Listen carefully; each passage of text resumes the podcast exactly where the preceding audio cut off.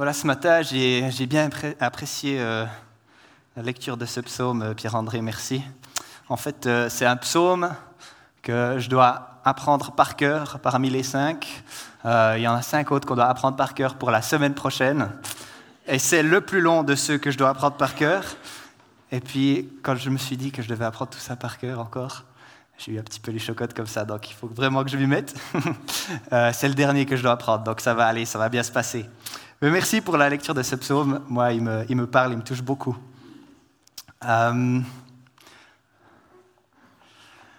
la semaine passée, j'ai été interpellé euh, par la, dans la fin du, message de, Dominique. Elle a, elle a, apporté comme ça trois points de conclusion. Et puis, le premier de ces trois points, il m'a beaucoup parlé. Euh, il s'appelait accueillir notre identité de fils et de fille.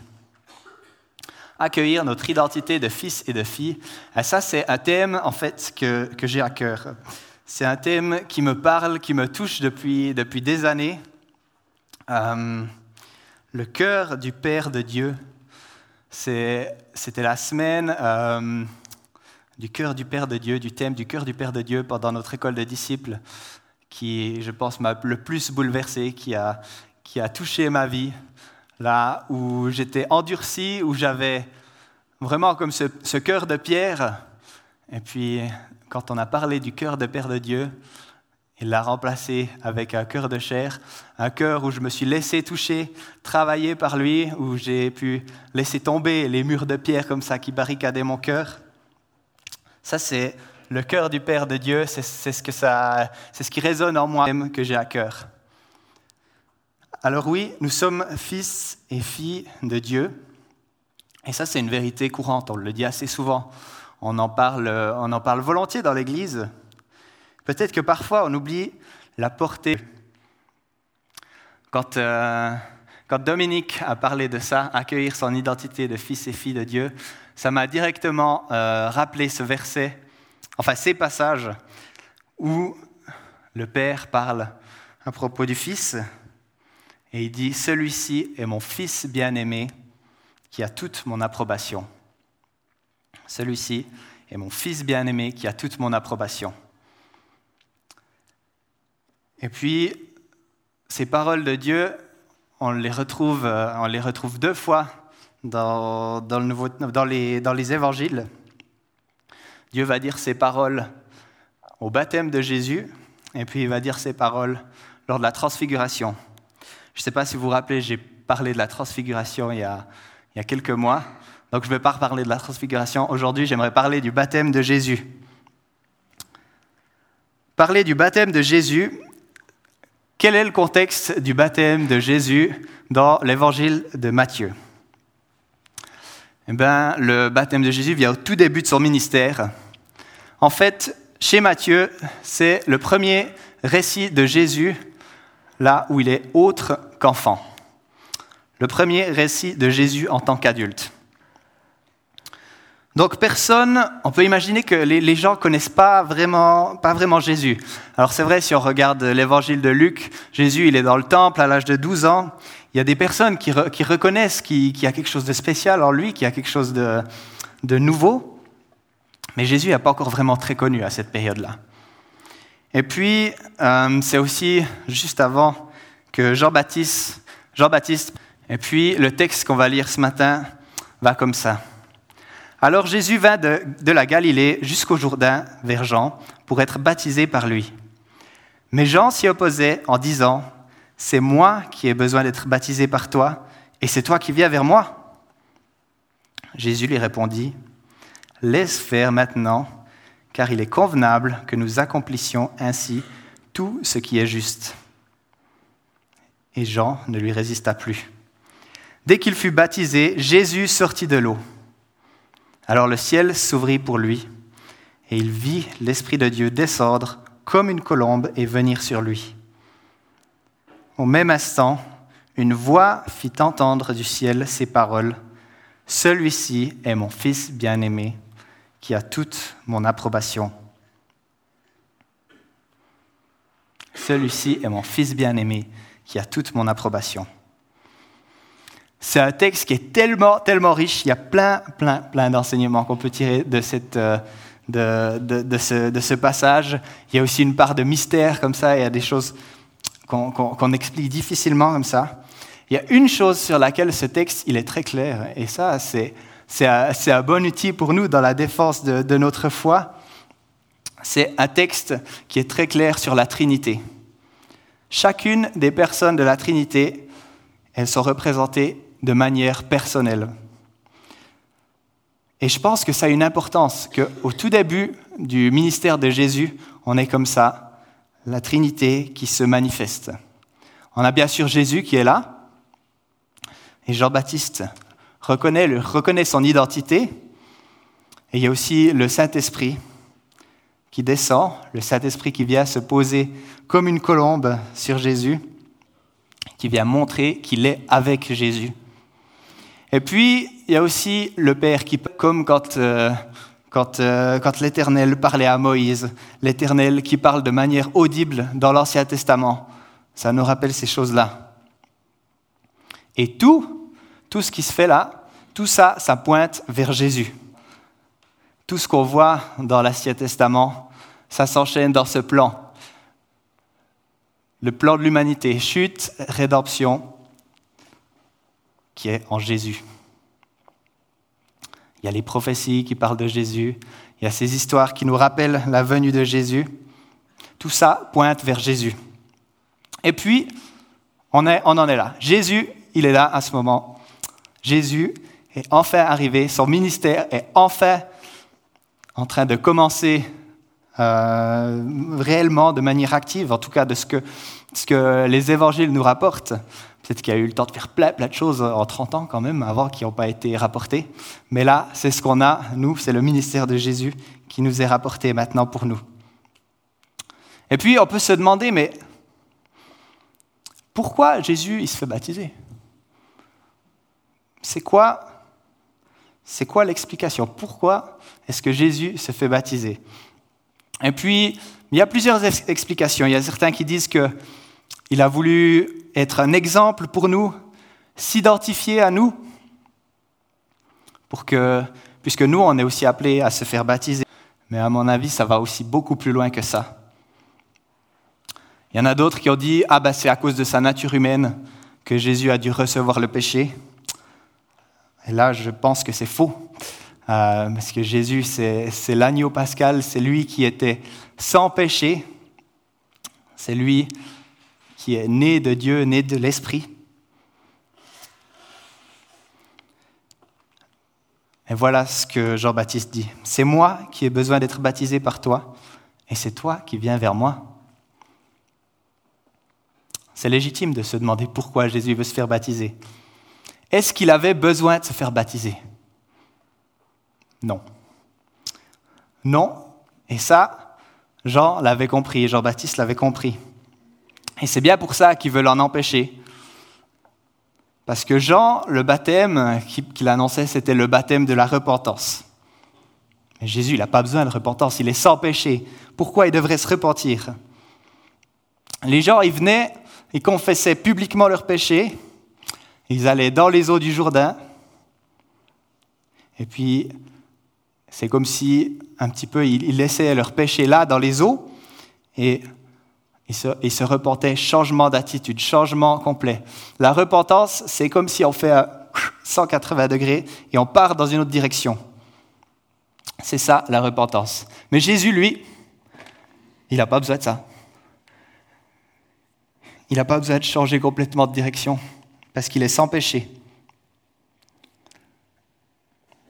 Et Jean, il comprend ça. Et ce qu'il est en train de lui dire, ce qu'il est en train de lui dire, c'est que c'est moi qui ai péché. Il lui dit, Jésus, c'est moi qui ai péché, c'est moi qui ai besoin d'être baptisé, pas toi. C'est l'inverse, c'est moi qui ai besoin d'être baptisé. Et je suis 100% d'accord avec lui.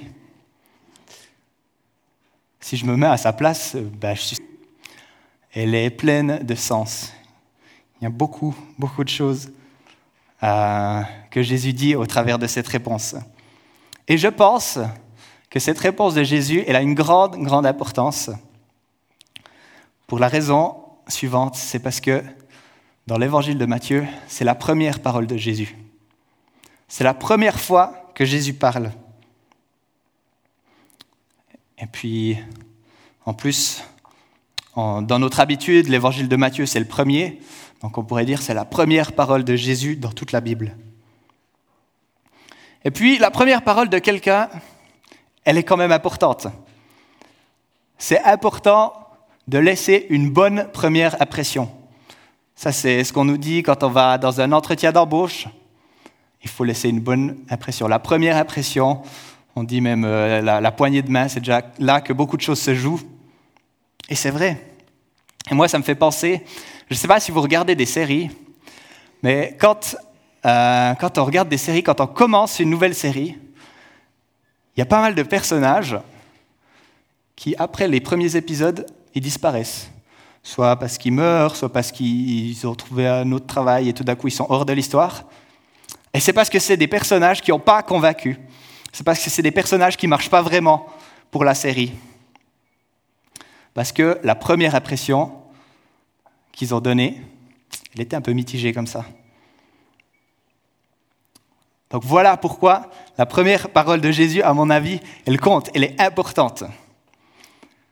Cette parole, c'est la suivante. Laisse faire maintenant, car il est convenable que nous accomplissions ainsi tout ce qui est juste. Ou bien, dans d'autres traductions, toute justice. Il est convenable que nous accomplissions toute justice. Donc la première phrase de Jésus, elle va bien plus loin que l'instant présent, que juste son baptême maintenant, ici au Jourdain. Elle va plus loin. Accomplir toute justice. Jésus est celui qui vient rétablir la justice de Dieu. Jésus est celui qui vient rétablir la plénitude pour le monde entier. Et ça commence par cet acte symbolique de son baptême. Un acte symbolique, mais surtout un acte qui est hautement, qui est très prophétique. Les Juifs, ils viennent là, ils viennent confesser leurs péchés dans le Jourdain, et c'est comme, on peut s'imaginer que ces eaux, elles sont un peu souillées par le, elles souillées par le péché. Et Jésus, lui, qui est sans péché, il vient, il se fait baptiser, il prend sur lui le péché qui est comme ça figurativement dans les eaux. Il vient prendre le péché des hommes. Le choix de montrer Jésus, sa première apparition, à ce moment-là, elle a beaucoup de sens. Il aurait pu inaugurer son ministère à Jérusalem euh, en tant que Messie et libérateur d'Israël, au temple avec les, autorités, avec les gens justes, les grands, les bons. Alors on le voit dans Luc, c'est comme ça qu'il nous est présenté. Mais Matthieu, lui, il préfère nous le présenter ceux qui veulent se détourner du péché. Il choisit de nous montrer un Jésus qui a envie d'aller là où les gens souhaitent se détourner du péché. L'homme voit ce qui frappe les yeux, mais Dieu regarde au cœur. Ou Jésus qui dit qu'il n'est pas venu pour les bien portants, mais qu'il est venu pour les malades, pour ceux qui souffrent. Et ce matin, qui sommes-nous? Est-ce qu'on est de ceux qui montrent que tout va bien, que tout est excellent dans notre vie, on est au temple, on est, on est des bonnes personnes, ou bien on est ceux qui ont envie de se détourner du péché, de ceux qui ont envie de se tourner vers Dieu, vers sa grâce, vers sa bonté, qui en, ont besoin. Ma prière, c'est qu'on puisse être ces personnes qui réalisent qu'on a besoin de Dieu, qu'on a besoin de lui, que notre péché il nous accapare et puis qu'on a besoin de Jésus, de nous libérer.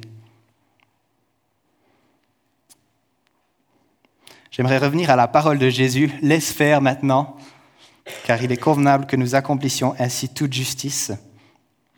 J'ai dit, il y a une dimension prophétique dans cette parole. Il y a une dimension prophétique dans le baptême de Jésus. C'est comme une annonce prophétique de sa croix. Plus loin, là où Jésus parle à de nouveau, il parle du baptême, quand il parle à, à ses disciples. Et puis il leur dit, pouvez-vous être baptisés? Et là, il est clairement en train de parler de la croix. Il est clairement en train de parler de cette séparation avec Dieu qui va vivre à cause du péché, à cause de notre péché. Il va vivre ce baptême où il sera submergé dans la mort et il va mourir à la croix en portant le péché du monde. Et en fait, juste avant de parler de ce baptême, il dit aussi, il parle de la coupe. Pouvez-vous boire la coupe que je vais boire? Et la coupe, elle nous rappelle directement le dernier repas, la Sainte Seine, la coupe de la nouvelle alliance en Jésus. C'est un thème qu'on a développé euh, la dernière fois aux jeunes à la maison. On a parlé de la Sainte Seine, de ce qu'elle représentait, cette coupe de la nouvelle alliance, une nouvelle alliance grâce au sang de Jésus, au sang de l'agneau qui a purifié tous nos péchés. Donc le baptême de Jésus et sa coupe, c'est un baptême et une coupe de souffrance. Un baptême où il y a le, poids de la mort, le poids du péché qui est là, pour que nous, nous soyons justifiés. Et puis moi, j'aime beaucoup les paroles d'un chant, euh, un, chant d'un groupe que, j'aime beaucoup écouter. Et puis euh, ces paroles, elles vont comme ça. Alors que mon Sauveur a goûté le sang, alors que mon Sauveur a goûté le sang, moi, je n'ai que goûté le vin. Et ça me touche beaucoup de réfléchir, de, penser à ce que Dieu il a fait. Pour que nous, on n'ait que à goûter le vin. Pour que nous, on soit dans la joie, dans la reconnaissance de ce que Dieu a fait pour nous.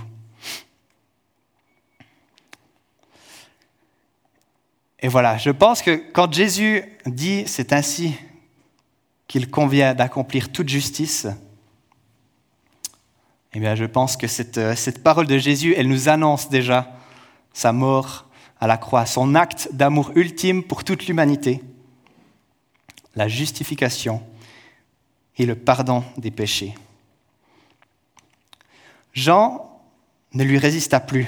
Dès qu'il fut baptisé, Jésus sortit de l'eau, alors le ciel s'ouvrit pour lui, et il vit l'Esprit de Dieu descendre comme une colombe et venir sur lui. Alléluia, Jésus sort de l'eau. Trop beau. Sa plongée dans les eaux, elle nous rappelle, elle nous rappelle sa mort pour nous, sa souffrance. Et là, la sortie de là. Il sort de l'eau et les cieux s'ouvrent. Alors, ce n'est pas un phénomène euh, météorologique comme on en vit aujourd'hui qui est assez puissant, c'est le Père céleste qui donne accès à sa présence. Les cieux qui s'ouvrent, c'est le Notre Père qui est aux cieux qui se rend accessible, qui est là en Jésus, qui est là en Jésus sur la terre. Il y a les cieux qui s'ouvrent et puis il voit l'Esprit de Dieu qui descend sur lui comme une colombe. Alors Jésus, il est né de l'Esprit, ce serait faux de dire qu'il n'avait pas l'Esprit avant, mais en voilà une confirmation forte, une confirmation publique, extravagante, que Jésus est l'homme de l'Esprit, l'homme de l'Esprit par définition, l'homme de l'Esprit de manière ultime. Et Jésus est constamment en relation avec son Père, il est constamment en relation avec l'Esprit. Voilà ce qu'on peut voir ici dans ce passage. Et l'Esprit qui descend comme une colombe. Pourquoi C'est curieux, une colombe? Je pense que pour comprendre ce que ça veut dire, pourquoi l'Esprit descend comme une colombe, il faut peut-être voir aux autres passages de la Bible qui parlent de la colombe. il y en a quelques-uns.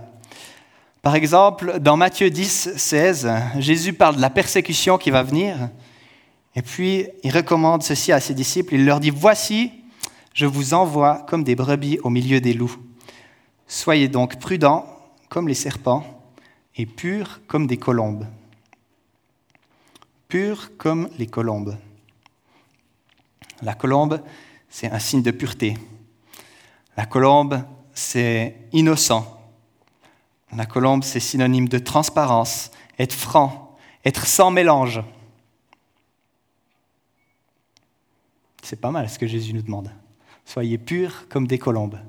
Ça nous fait déjà une belle mission ici. La colombe aussi dans la Bible comme l'oiseau du sacrifice. On l'a vu, Jésus, il annonce sa souffrance. D'ailleurs, Ésaïe 53 parle du serviteur souffrant, parle de Jésus, une prophétie concernant Jésus.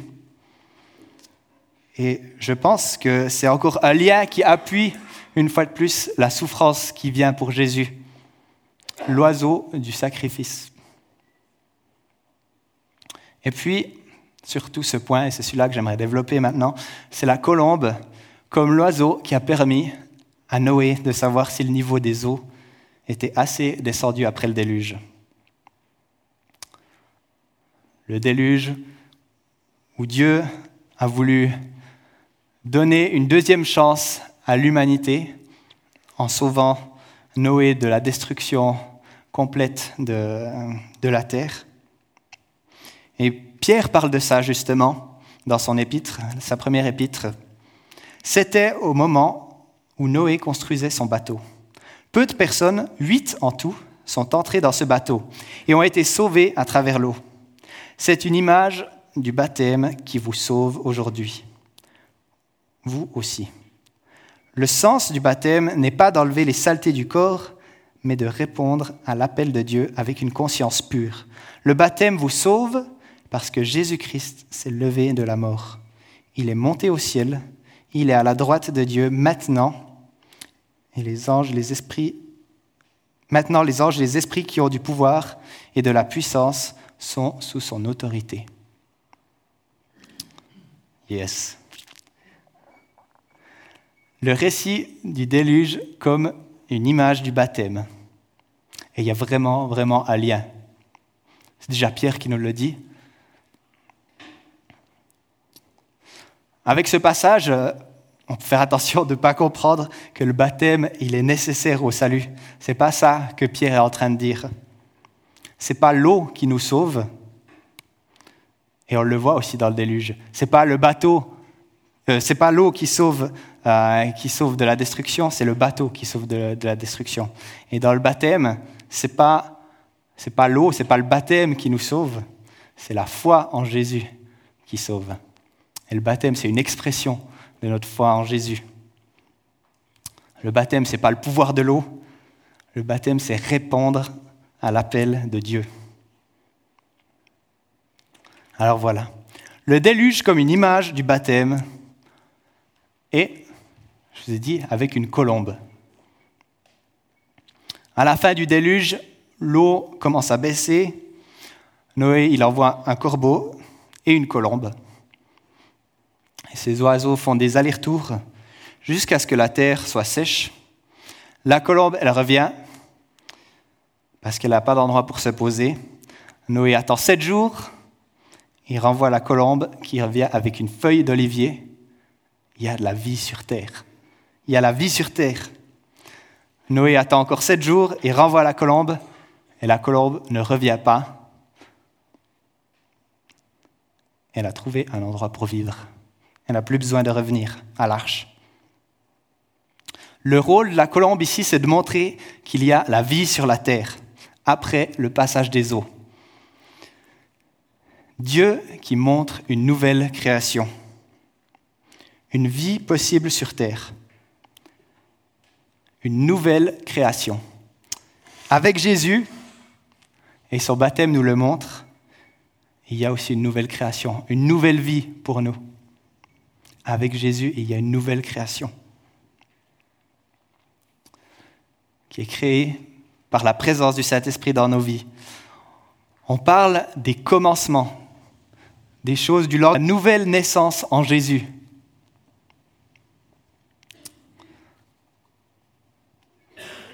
Une nouvelle vie en Jésus, comme après le déluge, une nouvelle vie après le passage des eaux ça veut dire qu'on n'est plus les mêmes après cette expérience de transformation de Jésus dans nos vies.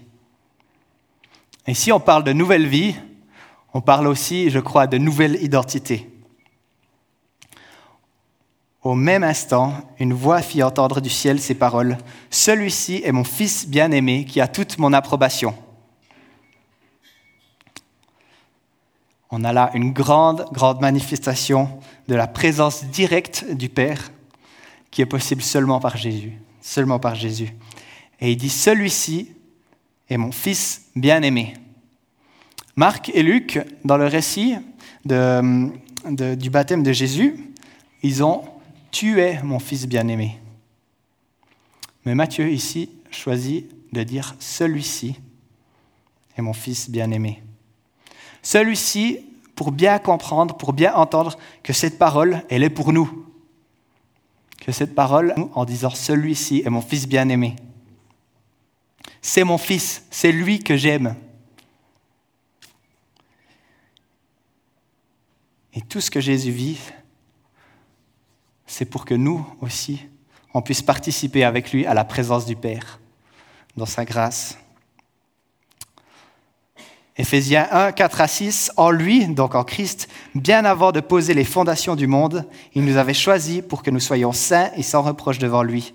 Puisqu'il nous a aimés, il nous a destinés d'avance à être ses enfants qu'il voulait adopter par Jésus-Christ. Voilà ce que dans sa bonté il a voulu faire pour nous, afin que nous célébrions la gloire de sa grâce qu'il nous a accordée en son Fils bien-aimé.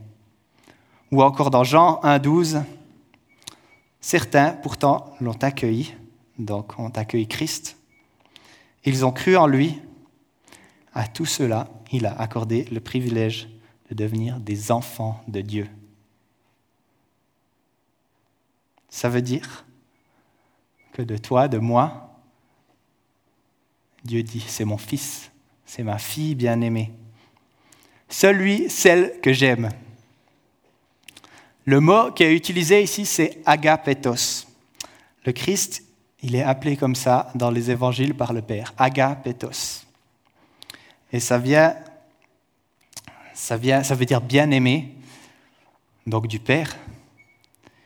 Et puis, ça vient de ce verbe agapé, euh, du, mot aimer agapé. L'amour agapé, celui qui a sa source en Dieu, l'amour que Dieu il a pour nous, l'amour que nous on a pour Dieu. Désirer pour l'autre ce que Dieu désire, un amour concret, un amour en acte, ça c'est l'amour agapé. C'est un peu l'amour, en fait c'est l'amour de 1 Corinthiens 13. Agapetos, bien-aimé, bien-aimé de Dieu, Paul, lui, il l'utilise pour les chrétiens. On est appelé bien-aimé de Dieu, comme le Christ, il est appelé bien-aimé par son Père. On est agapetos de Dieu. Je suis choisi du Père. Le Père désire le meilleur pour moi. Le Père agit en toutes choses pour mon bien. Le Père m'apprécie en qui j'ai mis toute mon approbation. C'est tellement beau. On est des fils et des filles qui bénéficient d'un amour inconditionnel de la part du Père. Et puis, juste après, après ça, Jésus est emmené au désert pour être tenté par le diable. Et le diable, il a bien compris que l'identité en tant que fils est les clés. Parce qu'il le tente en commençant toujours ses phrases par Si tu es vraiment le Fils de Dieu. Et il continue. Cette identité de fils et de fils de Dieu, de fils et de fille de Dieu, elle est importante. On doit vraiment s'y attacher, on doit vraiment trouver notre identité en tant que fils et fille du Père, qui nous aime, qui veut du bien pour nous. Puis, on a commencé avec euh, l'importance de la première parole de Jésus. Eh bien, j'aimerais finir avec la dernière parole de Jésus dans le livre de Matthieu pour nous encourager. Tout pouvoir m'a été donné dans le ciel et sur la terre. Allez-les au nom du Père, du Fils et du Saint-Esprit, et enseignez-leur à mettre en pratique tout ce que je vous ai prescrit. Et moi, je suis avec vous tous les jours jusqu'à la fin du monde. Tous les jours jusqu'à la fin du monde. La nouvelle création, c'est de devenir un enfant du Père, être né du ciel. Et puis avec ça, il y a aussi un mandat qui vient. Jésus-Christ, il veut qu'on entre en action. Notre identité en lui, elle nous pousse à l'action. Allez, faites de toutes les nations des disciples, baptisez-les au nom du Père, du Fils et du Saint-Esprit. Enseignez-leur à mettre en pratique tout ce que je vous ai prescrit. On doit se mettre en action, faire du bien autour de nous, être des disciples, faire des disciples. Et l'identité que Dieu nous donne en tant que fils et fille, eh bien, c'est la fondation première pour entrer dans ce mouvement. Je vous encourage à entrer dans ce mouvement, celui où Dieu, celui dans lequel Dieu nous appelle à entrer. Et j'aimerais encore prier. Seigneur, merci pour ton œuvre pour nous. Merci pour ta mort à la croix. Merci parce que toi, tu as accompli toute justice. Toute justice pour nous, par amour pour nous. Et grâce à ce que tu as fait, Seigneur Jésus, on peut être appelé enfant, enfant de Dieu. Et puis on veut vraiment s'accrocher à cette identité en toi, Seigneur Jésus, cette identité en tant que fils et fille du Père. Montre-nous ce que ça veut dire, montre-nous comment vivre en tant que fils et fille. Encourage-nous dans cette relation au Père. Et puis mets-nous aussi en mouvement, Seigneur, pour accomplir ce que toi tu nous demandes de faire, pour aller avec courage, pour aller avec assurance qu'on est les fils et les filles qui vont aller faire une différence, qui sont tes disciples et qui vont faire des disciples. Gloire à toi Seigneur Jésus. Amen.